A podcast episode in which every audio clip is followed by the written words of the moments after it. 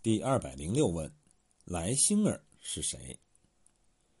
贾政刚刚送走忠顺王府长史，才回身就见贾环带着几个小子乱跑。贾政喝命叫打，贾环禀告：因为刚才发现有人跳井，实在可怕，故此乱跑。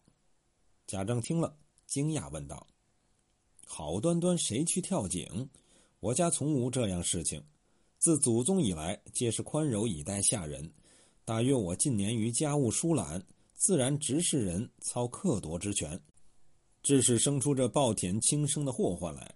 若外人知道，祖宗颜面何在？贺命，快叫贾琏、赖大、来星儿来。这个来星儿以前没有出现过，以后也没再出现，不知道是谁。周汝昌教本没有加任何注释，而通行本则作星儿，他做了一个校记。星儿来，原系星来勾乙。孟高本作来星，余各本作星来，以星来二字兼漏儿字。星儿，假脸心腹小厮。这个校记很成问题。这个星儿庚辰本作星来，勾改成来星，吉毛本也作星来。朱笔勾改为来星，孟稿本作来星，列藏本作来星而来，其他各本均作星来。周汝昌校本采取的是列藏本文字，而通行本则作校记，则没有列出列藏本的译文。我们先看一下这个星来或者来星，有没有可能就是贾琏的小厮星儿？星儿是贾琏的心腹小厮，在后面的第六十五回、六十七回有出色表现。曹雪芹不惜笔墨，给了他很大篇幅，成为贾府全部男仆中的特例。首先是对尤二姐描述贾府诸人，简直绘声绘色，如在目前。比如说凤姐儿，嘴甜心苦，两面三刀，上头一脸笑，脚下使绊子。明是一盆火，暗是一把刀，都占全了。说迎春是二木头，戳时针也不知哎呦一声。说探春是玫瑰花又红又香，无人不爱的，只是有刺戳手。说林黛玉是病西施，薛宝钗是血堆出来的。说他们这些小厮，见了他们两个都不敢出气儿。是生怕这气大了吹倒了姓林的，气暖了吹化了姓薛的等等。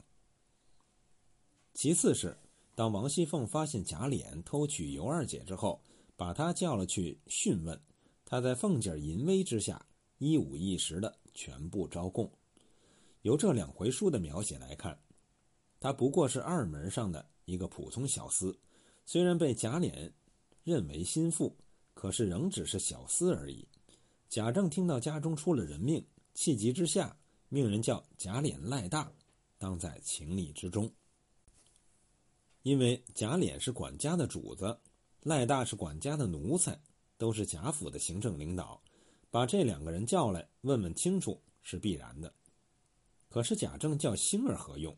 一来他的级别比贾琏和赖大差得太悬殊，根本没有上来回话的资格；二来。这个跟贾琏的小厮也不会对于王夫人屋里发生的事情有过多的了解，因此贾政不可能在叫贾琏、赖大的同时叫上这个小厮。